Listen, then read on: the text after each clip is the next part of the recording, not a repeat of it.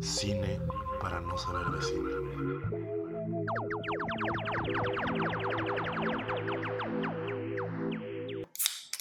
Que fluya, que fluya la especie. Estamos en un espacio virtual llamado Cine para no saber de cine.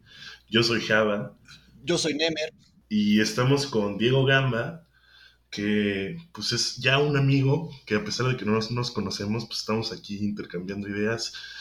Y vamos a hablar de una peli de David Lynch de 1984, 85. 84, llamada Dune, que pues está basada en una serie de novelas, en una saga que pues hay quien dice que es como la Biblia de la ciencia ficción. Yo no la he leído, pero Diego y Nemer sí la han leído, entonces pues estaremos ahí cotorreando y a ver qué sale de esto. No, pues qué chido, a mí me da mucho gusto que esto esté sucediendo y toparlos y topar más gente clavada con este tema porque es, es una saga muy, muy interesante, tiene muchísimas cosas así que le puedes como exprimir. Y, y, sí, también me da gusto que vaya a pasar la película y que más gente tope esto y como que siempre está un poquito ese como, no esa pelea que puedes llegar a tener cuando conoces algo y de repente se vuelve muy popular, pero, pero pues no, no sé, no hay pedo, está, está chido y si lo hacen bien, qué bueno, porque pues esta película que vamos a ver ahorita de David Lynch, Lynch perdón, es un poquito infamous, ¿no? Tiene como como que a la gente no le gusta en general, güey. sentimos, creo, como los fanáticos de Duna, que no representa bien lo que debería o podría ser una película de Duna.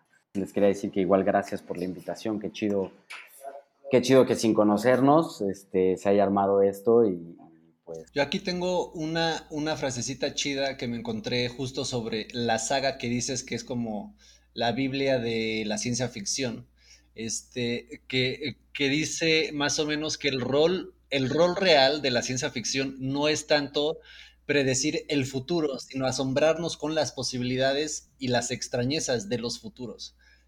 Eh, alguien alguien a, veces escribe cosas eh, sobre el futuro y no necesariamente quiere decir que está bien o está correcto o está atinado, sino nada más a veces puede, puede como presentarnos en el escenario de la imaginación como planteamientos que pueden, no sé, avisarnos de algunas trampas o algunos peligros de nuestra eh, contemporaneidad. Y pues bueno, acordémonos que el Frank Herbert escribió esto, por lo menos la primera novela en 1965. Entonces, pues también es mucho de lo que estaba pasando en los 60, de lo que había pasado en los 50, de cómo veían ellos, esa raza, el futuro. Pues Dune nace a partir de eso para volverse un, legado universal y más allá. Me encanta la idea de la Biblia, de la ciencia ficción, eso es, eso es bello.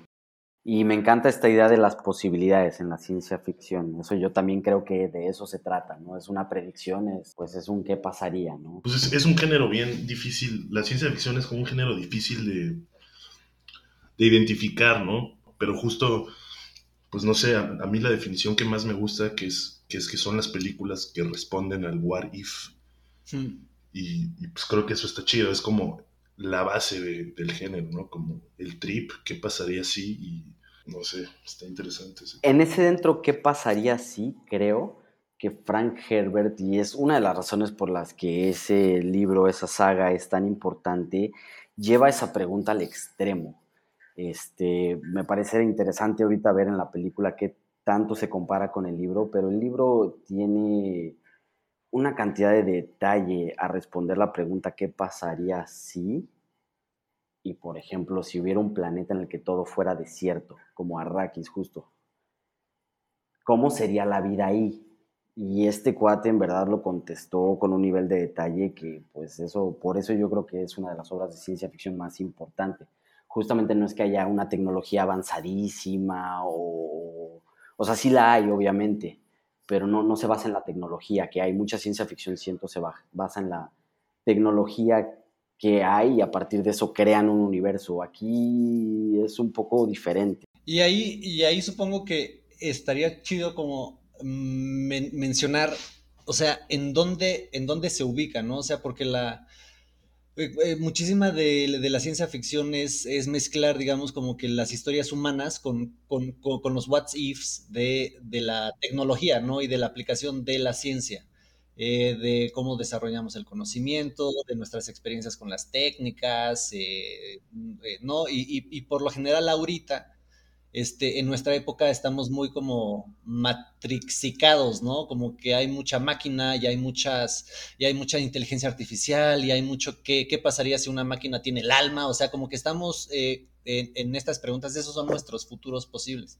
Pero lo que hace Frank Herbert eh, tanto como para ubicar su narrativa como, como, técnica de escritor, es decir, a ver, voy a ubicar mi historia 35 mil años en el futuro, o sea, y ya voy a haber eh, acabado con el pedo de, eh, de, las máquinas, ¿no? Y a eso le llama el Butlerian Jihad, ¿no, Diego? Pero son 10 mil años en el futuro, son 10 mil años en el futuro de nuestro presente y, marcan 10.000 años de que el hombre luchó su guerra contra las máquinas que pensaban como el hombre, así, así lo, dice en el libro, ¿no?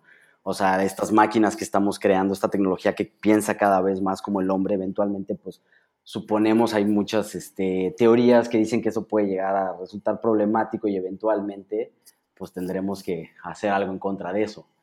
Y el problema es que le habían confiado toda su mente a las máquinas el hombre. Entonces, Duna pasa 10.000 años después de esto. El Butlerian Jihad le llaman. ¿Y, ustedes ya habían visto esta película? Yo ya. Yo la verdad es que por cachos. Aquí ahorita, eh, por ejemplo, son, son cosas que difieren en la película y en el libro. Así no empieza el, libro, ¿no? Eh, sí, es, bueno, es, interesante. Aquí entramos directamente con el imperio. Me gusta mucho este escenario. Este, es, ¿no? Esta escenificación está muy interesante. Creo que sí tiene su mérito ahorita que estoy viendo otra vez estas escenas, eh, la construcción del espacio, los personajes, todo, pero efectivamente entra con el emperador y la novela empieza con Paul y Jessica en Caladan, que es el planeta de los este. Aquí ya estamos viendo como negociaciones directas del imperio para orquestar toda la trama de la novela, que es una, una trampa que le tienden a los Atreides que el objetivo principal es asesinar a Paul, ¿no? El objetivo principal, en realidad lo que sucede a grandes rasgos es que existe, después de 10.000 años, eh, existe esta civilización galáctica, ¿no? De, humanos, están esparcidos por varias partes de la galaxia, y eh, está el imperio, el emperador, y hay unas casas, hay un sistema de casas, eh, que tienen como, tienden a rivalizar con el imperio. Y las dos casas principales que vamos a ver, de las que se trata la saga, bueno, la primera novela, son los Atreides y los Harkonnen, que son enemigos mortales. Entonces, el emperador siente que los Atreides son una amenaza cada vez más grande porque son muy poderosos y podrían eh, competir contra él para el trono. Entonces, aquí es donde entra Arrakis. Arrakis es un planeta en donde es el único planeta de toda, todo este sistema galáctico que tiene la especie, the spice, que es lo que usa este sistema para moverse entre los planetas, es el combustible que usan, digamos, de alguna manera, esto lo podemos explicar más. Entonces, en realidad estamos hablando de que hay un recurso, una materia prima que es vital para el sistema galáctico y que solamente existe en un planeta. Entonces, bueno, pues ¿quién tiene control de ese planeta? Originalmente los Harkonnen. Lo que hace el emperador es que le da control del planeta a los eh, Atreides para tenderles una trampa y que ese sea su fin, porque es un planeta muy inhóspito, es, un planeta muy difícil, en donde las condiciones pues son muy duras y pues se presta a todo tipo de, de como diríamos, bueno, ahí ya me quedé. Hasta ahí ya me quedé con mi análisis de esto. Sí, porque, porque es, eh, digo, ahí, ahí lo, lo, pudiéramos eh, conectar un poquito con, con la onda del de, medio ambiente y del personaje que crea Frank Herbert como el planeta, ¿no? Yo creo que también en pocas novelas, puta, yo creo que ni en la Biblia te, te, te plantea, digamos, como que el ambiente total que te pueden envolver, ¿no? O sea, el, personaje en sí es el planeta porque el planeta es un desierto eh, y aparentemente eso es lo que es, pero una vez que entras al, desierto y empiezas a entender cómo funciona el planeta y los ciclos que tiene ese planeta, eh, te, empiezas a ver que ahí tiene también culturas y, qué será como estos misterios que al simple ojo del imperio eh, no existen. Y entonces hay una invisibilización ahí de los, de los Fremen que nos encontraremos después como aliados de Paul y los descubriremos con sus culturas. Aquí me, me, paré porque justo así es como empieza el libro, ¿no? Casi, casi. O sea, con Paul Sí, empieza eh, justo, acaban de introducir Caladan y este es el planeta eh, hogar de los Artreides. Este, ahí viven Paul y Jessica, que es su madre, y Leto Artreides, es el duque. Y pues esta es su vida hasta entonces. Se supone que tiene 15 años en este momento. O sea, es un niño, güey. En, la peli tendrá como 25, ¿no? 24. Que, que es, su, es, su primer, es su primer papel, es su debut en el cine. ¿En serio? No sabía eso. Lynch lo ha usado en todas sus películas, ¿no? Es su gallo de oro. Sí, muy cabrón. Pues en Twin Peaks yo creo que ahí ese güey se da grasa como el Agent Cooper. Claro. Y pues también en Blue Velvet no me parece un mal casting para Polar Travis, la verdad. Sí, aquí, aquí este es Tufir Howard, que es como lo que conoceríamos en eh, Star Trek como Spock, ¿no? O sea, es un tipo de humano bastante avanzado. Justo es la combinación de computadoras, lo que sería un equivalente a una computadora, pero con la capacidad orgánica de un humano y entonces él puede computar, puede hacer calculaciones incalculables para nuestro cerebro normal en su cabeza, y a este tipo de humano se le llama mentat. Sí, los mentat son unos personajes muy interesantes porque nacen después de esto que estábamos platicando del eh, yihad butleriano, si le podríamos llamar en español, no sé cómo lo traduzcan, pero después de eso, cuando ya no hay más máquinas que piensan como hombres, se dedican a cultivar seres con capacidades extraordinarias mentales de percepción, de cálculo sobre todo. Pueden hacer cálculos y como de posibilidades. Entonces cada casa del imperio los usa, tienen a sus mentants los usan para pues calcular sus estrategias. Sí, o sea, estás ahí tú en algún pedo y le dices a tu menta, menta, a ver, tú dime qué hacer y tu menta llega y te dice, bueno, pues de las posibilidades que había podido hacer y considerando todos los factores económicos, así, y así, la verdad, bueno, vete por el lado derecho. O sea, más o menos así, así es como funciona, ¿no?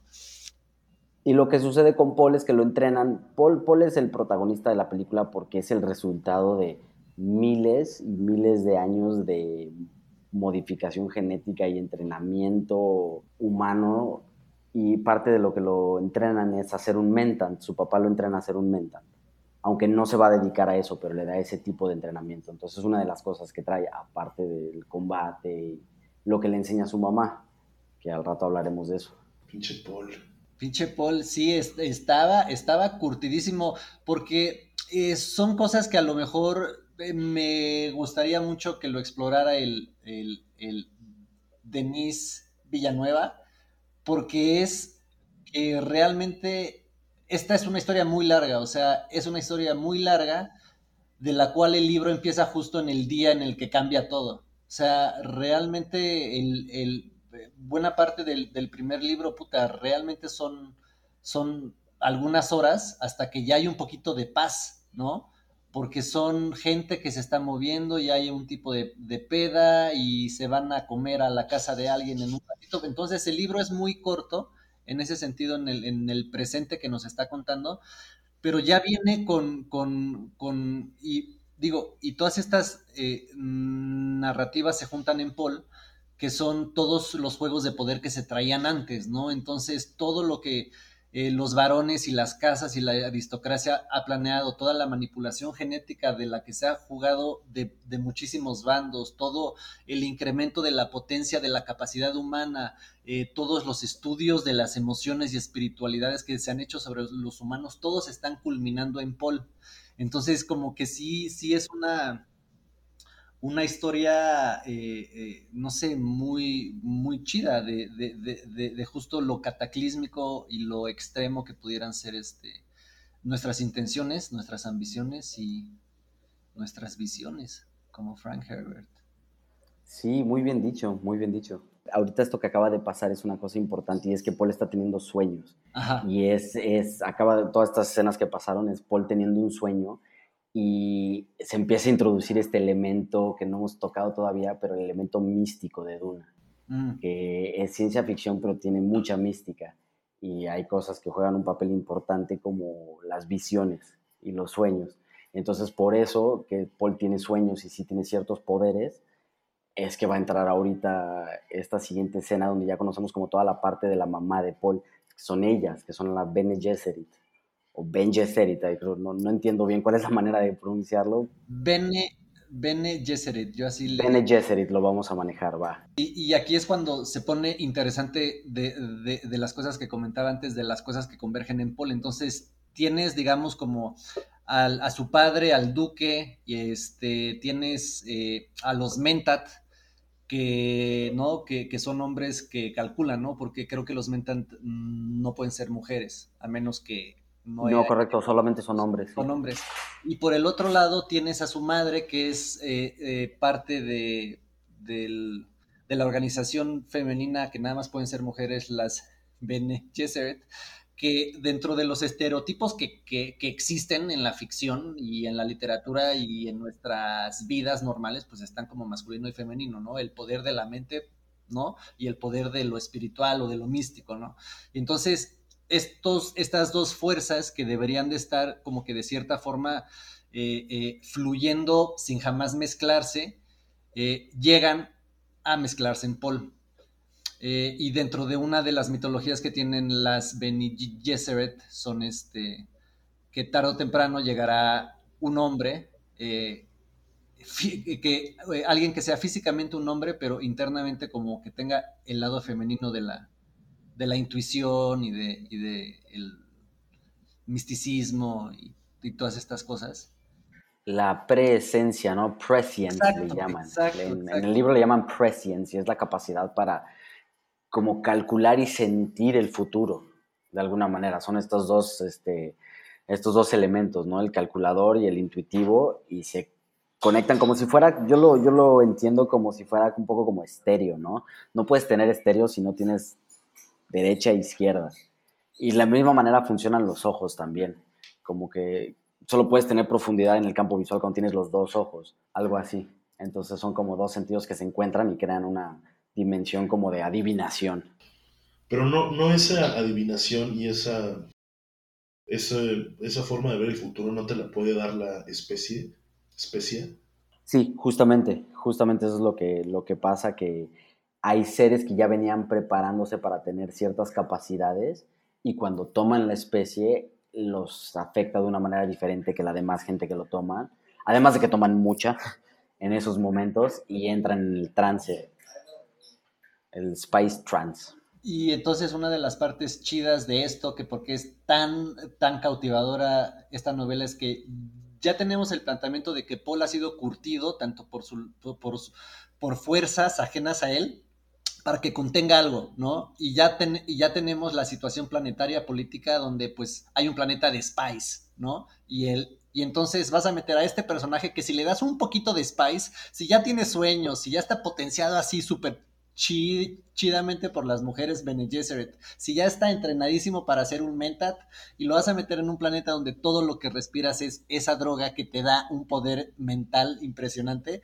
o sea, va a detonar algo, ¿no? Entonces sí, sí es, sí es como, como también una técnica narrativa interesante de que cada vez, como mencionó Diego al principio, Frank Herbert dice, a ver, te la voy a ir subiendo poco a poquito hasta que lleguemos a Ah, realmente yo creo, de a, lo mejor preguntas filosóficas o planteamientos ecológicos o, preguntas que, que, no te lo pudieran dar sin la ciencia ficción y el decir, me voy a despegar 10.000 años de mi realidad, ¿no? Sí, sí.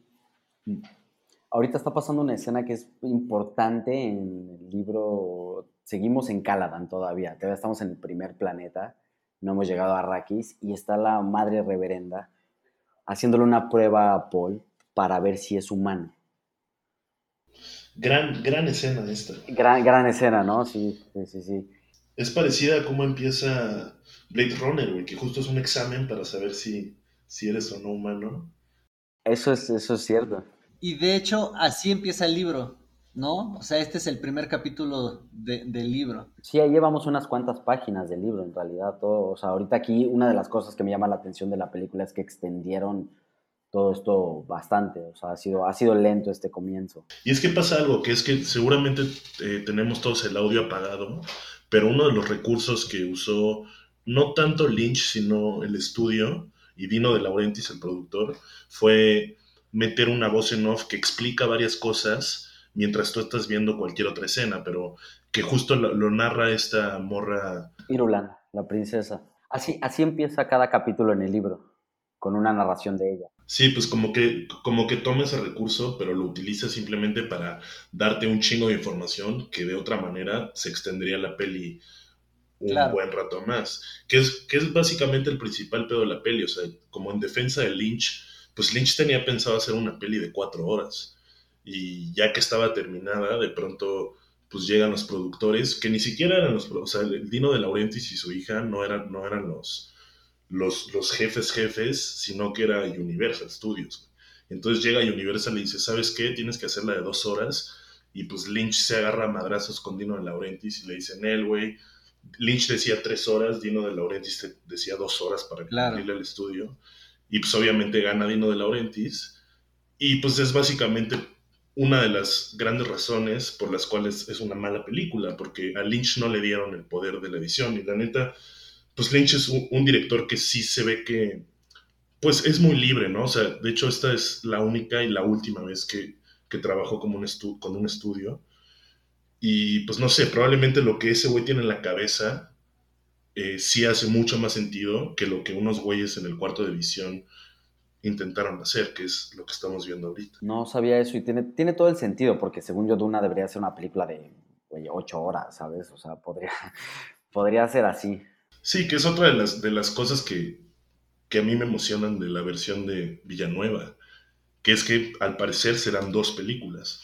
Entonces probablemente sí son los estudios diciendo como, ok, ya la cagamos una vez, pues vamos a hacerlo bien. Y bueno, quién sabe si salga bien, ya veremos. Es que son, son, son igual estas cosas, por ejemplo, estaba viendo el de, el de Jodorowsky y una de las cosas que se me quedaron de, de ese documental es que él dice, a ver, eh, Frank Herbert me, dio la, imaginación y la, y, la visión. Yo lo que tengo que hacer es transformarlo a la imaginación óptica. Y, pues sí es un poquito más difícil. Por ejemplo, con el capítulo que tuvimos de animación con el, Satoshi Kon.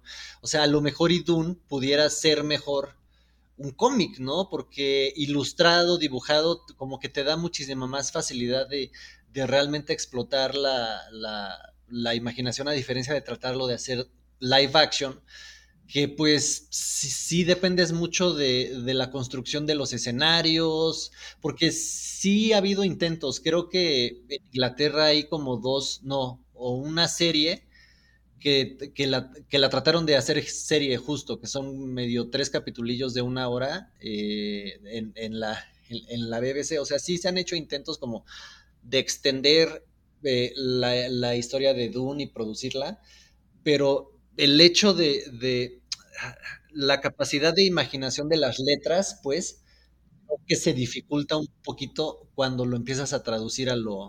Creo que el, chiste justo es no traducirlo, que es lo que, lo que decía Jodorowsky, ¿no? Yo no, lo, yo no, voy, a, yo no voy a hacer un trabajo de traducción de, del texto al lenguaje cinematográfico.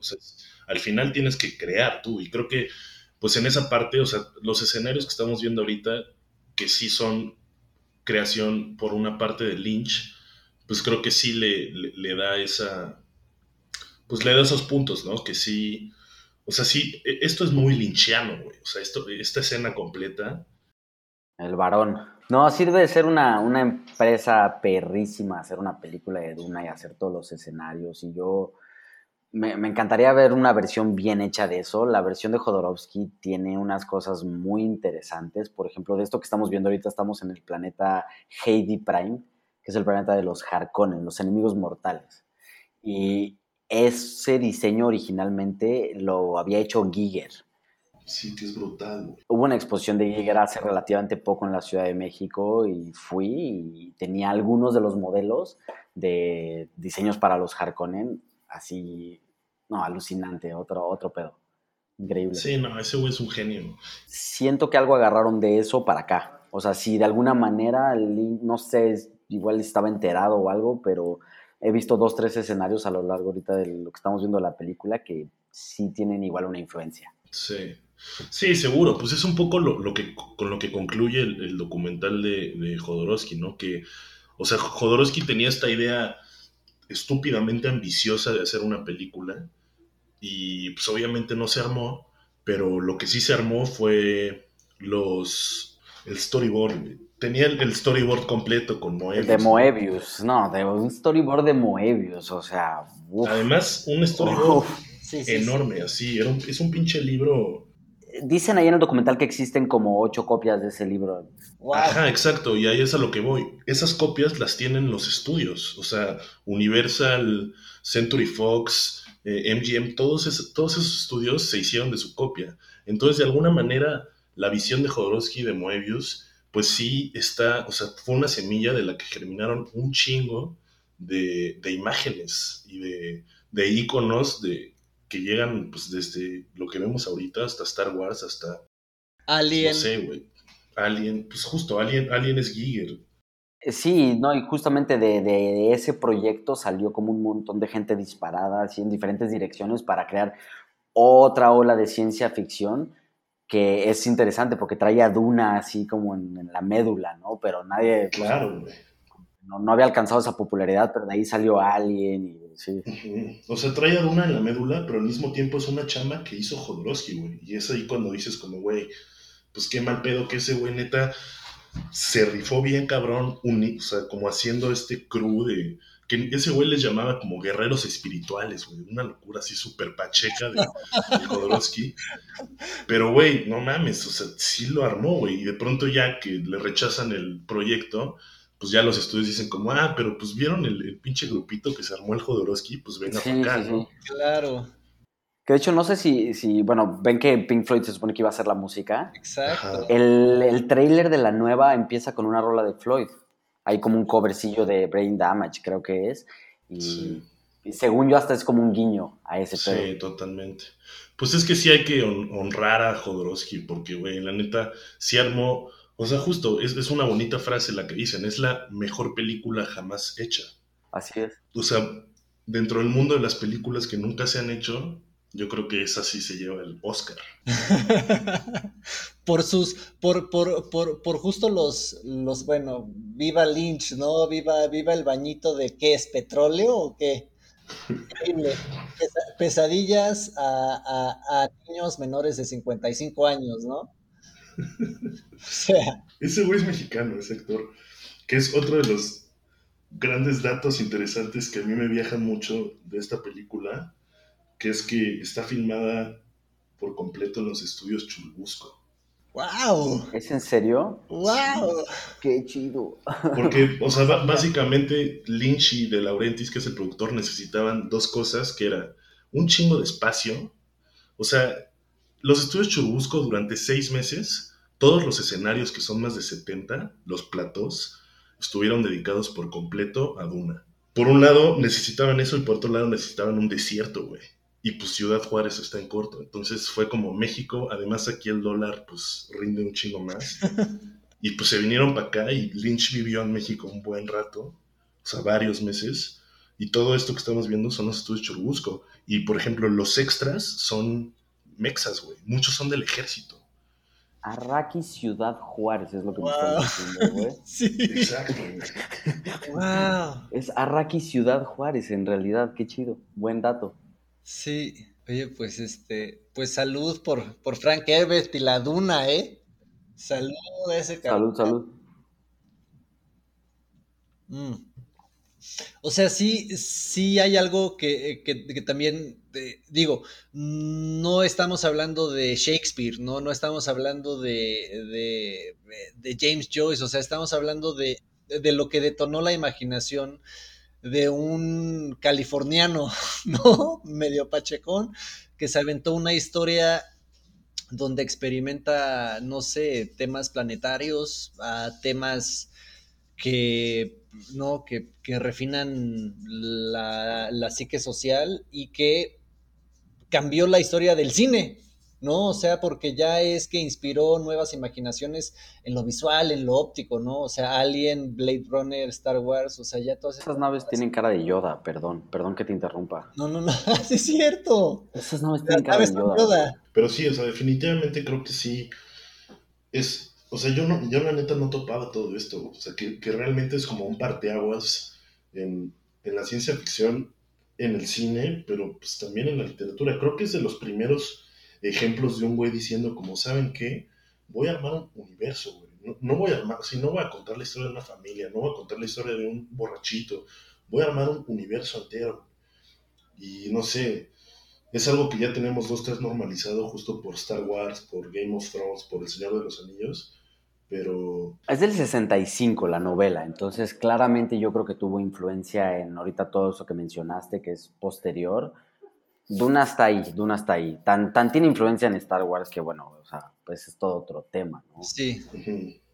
Hasta el planeta mismo, el desierto, tiene dos soles, o sea, hay un homenaje ahí muy claro. Que homenaje entre comillas, ¿no? Justo una broma recurrente del Herbert era que, pues había, hizo como un, una empresa con sus cuates que se llamaba como la empresa que no puede demandar a George Lucas.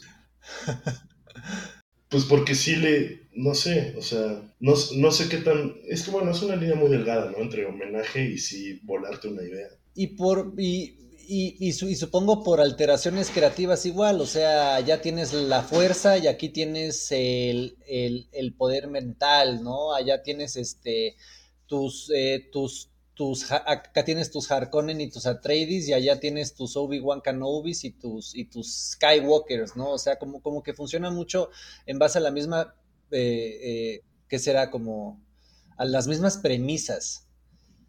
Entonces, definitivamente, definitivamente, no, si le buscas encuentras ahí cosas clarísimas, ¿no? El, eh, los, los Harkonnen es como el Dark Vader, ¿no? O sea, todo negro, todo oscuro, todo lo opuesto todo lo malo. Sí, digo, digo homenaje por como no meterme en pedos, la verdad, pero sí es un fusil, básicamente.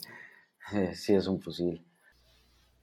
Y que, o sea, pensando como en que Herbert escribió este pedo en los 60 como en pleno boom de la contracultura en Estados Unidos, ¿qué, qué tanto habría, podríamos decir que la especia estaba inspirada en el LSD? Igual por este pedo que te expande la conciencia. Yo, honestamente, en ese mismo tema, la verdad, creo, o sea, sí, sí, había pensado todo esto mismo que estás diciendo, si la especia fuera algo que podría tener un paralelo en la realidad que vivimos, yo siento que sería más parecido al DMT. Pero el DMT en ese momento como que nadie sabía qué pedo, ¿no? Más que en Brasil y en el Pues no, es, es una cosa rara porque sí lleva existiendo como parte de la contracultura, nada más que no tuvo el explotón que tuvo el LSD y no tuvo como ese mismo como, no sé, no le hicieron el mismo ruido y... o sea, como todavía hasta la fecha, ya es como de esas cosas que ya topas más, pero como que, no sé, sí siento que podría estar inspirado en eso. Sí, sí, creo que sí. Habría, habría que ver qué tan expuesto estuvo el Herbert a, la contracultura, porque yo de, lo que alcancé a cachar en el internet, vi que ese güey comió peyote en algún momento de su vida. Y pues se clavó en el desierto, ¿no? Porque, a ver, otra cosa que leí en un artículo muy chido que me mandó el Nemer de, de New York Times era. De, de, no sé, de Guardian, creo. De Guardian, creo, sí. Sí, de Guardian. Y pues básicamente cuenta cómo Herbert concibió este pedo, ¿no? Y es que pues ese güey era como periodista freelancer y empezó a hacer como una investigación de un pedo de que, que el gobierno estaba intentando frenar justo unas dunas que pues una corriente de viento estaba haciendo que pues, desmadraran ciudades, güey. Entonces la idea del gobierno fue como plantar un pinche pasto europeo para que como que echara raíz y detuviera la duna. Pero, pues, güey, es una especie obviamente bien invasiva y me imagino que hasta es como plaga.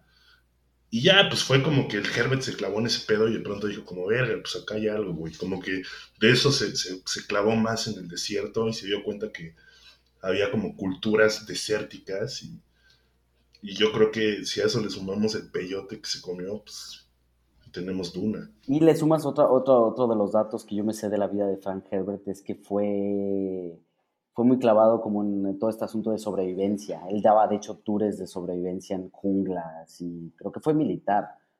No sé si me estoy equivocando, pero, pero tenía como todo ese conocimiento militar de sobrevivencia y camping extremo. entonces, muchas de las cosas que te describen en el libro, que no están tanto en la película, es una de las cosas que no veo tanto como tan reflejado en la película, que es esta necesidad del agua, esta necesidad así brutal como por conservar cada gota de agua en este ambiente inhóspito. Pues, y él te describe muy bien como todo ese tipo de maniobras y, como momentos en donde están usando herramientas específicas para rifarse en el desierto. Y, claramente viene de una persona que, sabía de lo que estaba hablando, ¿no? Había estado en situaciones así súper extremas también. Más esto que cuentas que está muy interesante, como de esta batalla de pues, la duna, tal cual, ¿no?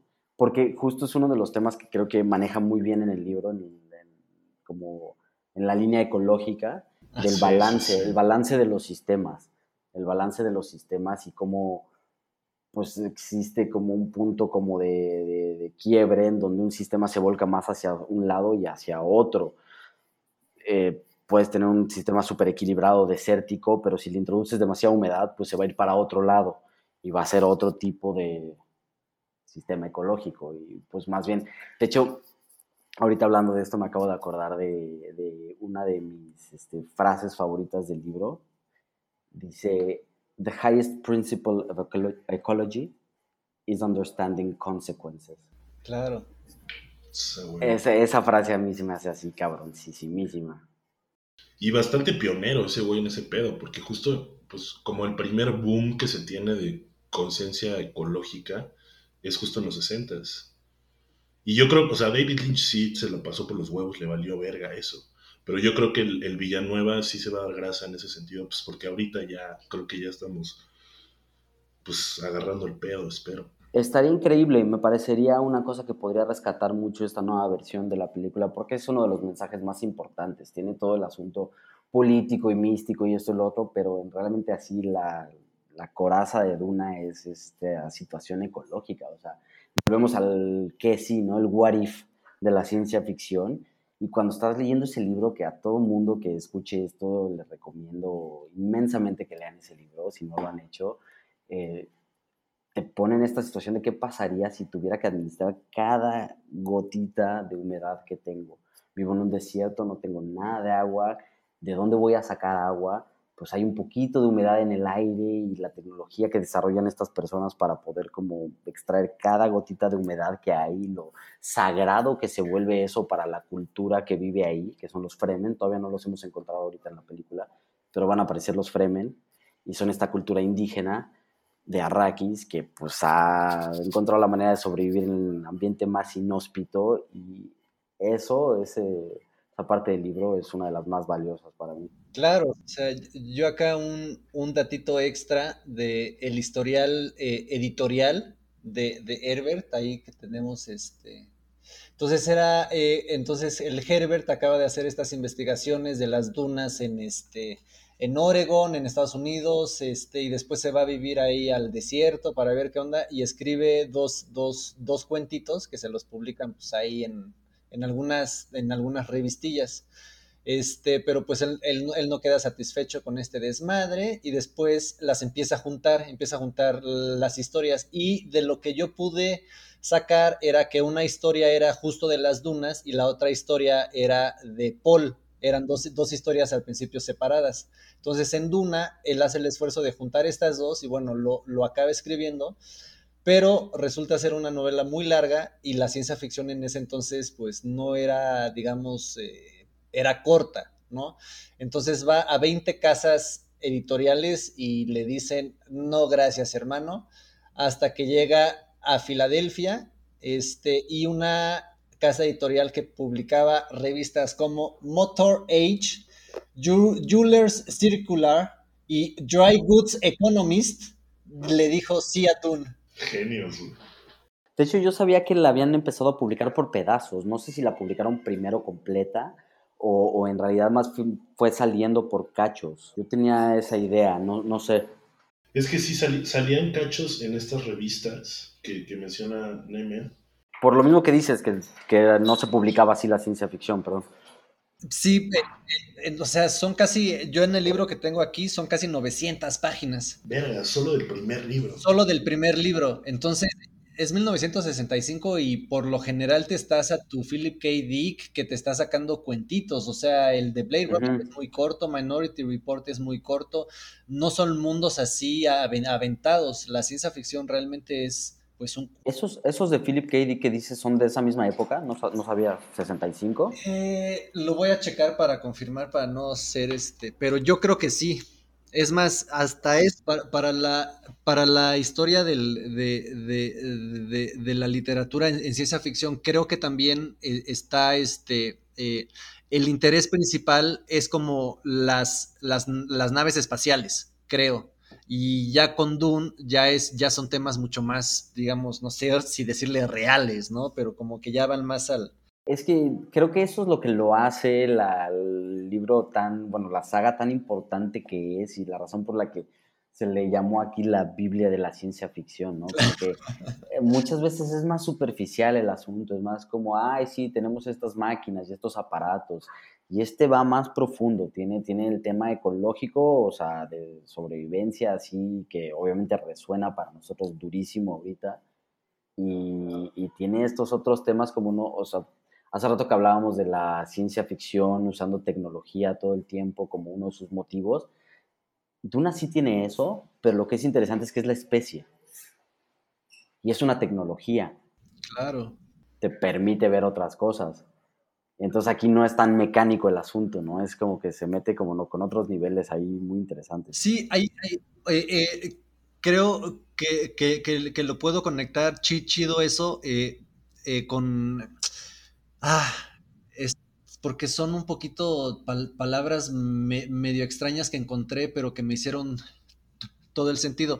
En, en, ese tiempo, el, el, interés principal era con la evolución de las, de las ciencias, ¿no? Pero, en el sentido de ciencias de, de, cosas aplicadas, de, que, de cómo las cosas aplicadas eh, como que nos ofrecían las posibilidades. Y lo que hace Herbert, que fue inusual en ese momento, fue lo que le llamaban las ciencias subjetivas, que es eh, el poder de la mente, es el poder de tus movimientos, es el poder de tu cuerpo, es el entendimiento contigo y con el balance y con la armonía que debes de tener con tu entorno. O sea, es todo eso, no es una máquina, no es, no es un avión, no es una máquina del tiempo, sino eres tú mismo, tu cuerpo, como, como ecosistema, como eh, tú tienes que entender tus funcionamientos para después interactuar con masas muchísimo más grandes como dunas, mares, eh, árboles. Entonces, como, como, como que trae una, un, un, balance muy interesante. Digo, también la comparativa con, con, la Biblia sí, sí es justa, es un hombre blanco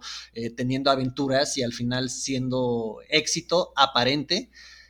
pero sí tiene este convivio superpoderoso entre el valor de considerarte persona y la fortaleza y la dignidad y el control de tu mente y tu cuerpo y cómo lidiar con otros, pero también cómo convivir con cosas más grandes que tú. Ahorita estamos viendo un intento de asesinato. Que es otra, otra de mis escenas favoritas. ¿Por qué? Por la jeringa, Javax. Por la jeringa. Es que, güey, si algo tiene, justo hay una frasecilla ahí chida que, explica bien lo que es esta película, que es que el cast es un gran cast, la neta, los, los actores y las actrices están muy bien elegidas, pero decían que eso era solo una parte de, las estrellas. Ve esta locura, güey, es un point of view jeringa. ¿Dónde has visto eso en tu vida? POV jeringas. Pero justo otra de las de los grandes atributos de la peli es el diseño de producción. Y ahí hay grandes, grandes nombres, güey. O sea, está el, Tony Masters como, como, como director de diseño de producción, que es el güey que hizo 2001 de Kubrick. Está el Kid West, que ya tenía Oscar por Indiana Jones, que es el director de efectos mecánicos, güey, que si recordamos todas esas escenas de Indiana Jones, que pues la, la mítica escena de la piedra persiguiéndolo, pues es ese güey, ¿no? O sea, sí, sí, sí son como de pronto personajes del cine que quedan un poco olvidados, pero pues que también son quienes hacen estas películas, güey. Justo en una película como Duna, sí, sí, pues Se, nota mucho ese pedo, güey.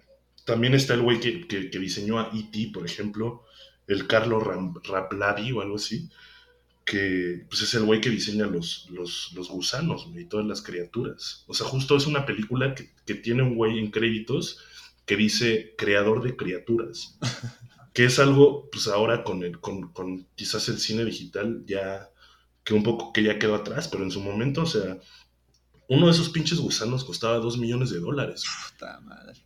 Eran enormes y es una locura pensar que, que así se hacía el cine y ahorita ya, pues también Villanueva tendrá ahí una ventaja enorme, que es que pues, pantalla verde te saca del apuro. Pero aquí todo es mecánico, es una locura. Pues sí, ya empezaron los problemas en Arrakis aquí, ya luego, luego llegan y los están intentando asesinar y pues básicamente entre los Harkonnen y el Imperio quieren tirar a los Atreides porque pues, son más chidos, la neta. Tienen mejores códigos y pues, se rifan, se rifan. ¿Códigos te refieres como a códigos morales? Justamente. Sí, sí, sí tienen como bastante marcados. O sea, el Imperio es un poco más neutral y los Atreides son más honorables. Tienen un linaje honorable.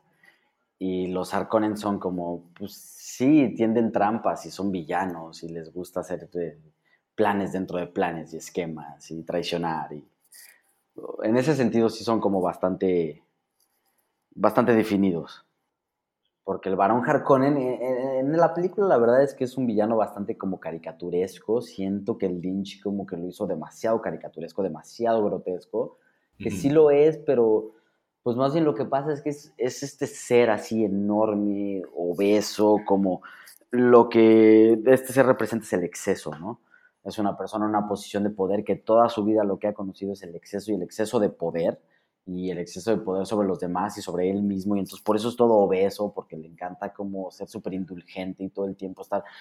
Obviamente tragando todo lo que puede, pero también hay muchas, hay varias escenas en el libro en donde como que se manda a llamar chavitos y chavitas y es así super, un personaje súper abusivo y eso es lo que representa. Qué locura. Que hablan, ahora que mencionas todo esto de ese personaje, que sí, definitivamente Lynch como que no lo hace tan, tan inteligente, lo hace más bien asqueroso y grotesco, pero la idea de, de Jodorowsky era castear como ese personaje a Orson Welles, güey. Claro. Yo creo que eso hubiera funcionado mucho mejor. Hubiera estado, hubiera estado cabrón, sí. Pero ya no de la historia, ¿no? Sí, no, no mames. Entonces, para aquí, este, eh, para llegar a, no sé, como para poder concluir una, una primera parte y echarnos un breakcito como de cinco minutos para mear, para ir por chela, para echar el, el, el, el, tórax este, como, como que lo que pudiéramos decir es que hasta este momento los que triunfan son los Harkonnen, ¿no? O sea, ya es, digamos, como que los planes eh, eh, que llevaban a cabo, digamos, como los grandes planes, los planes que se veían, los planes de los que se hablaban, ya culminan aquí. Y tanto en el libro como en la película, lo que sigue es todas las posibilidades que nadie veía, todos los efectos que tendrá el hecho de que todas estas vertientes se junten en Paul, de que haya todos estos intereses políticos, económicos, y nos vamos a meter al desierto que todo este universo desconoce. Y la gente que vive ahí y las personas que viven ahí y cómo van a mutar a Paul en un super Muad'Dib. Entonces, pues nos vemos del otro lado. Eh, vayan por Chela porque vamos directo al desierto. Y seguimos aquí, Cine para no ser de cine. Estamos con nuestro nuevo carnal virtual, Diego Gamba, cotorreando sobre la Biblia de la ciencia ficción. Y regresamos.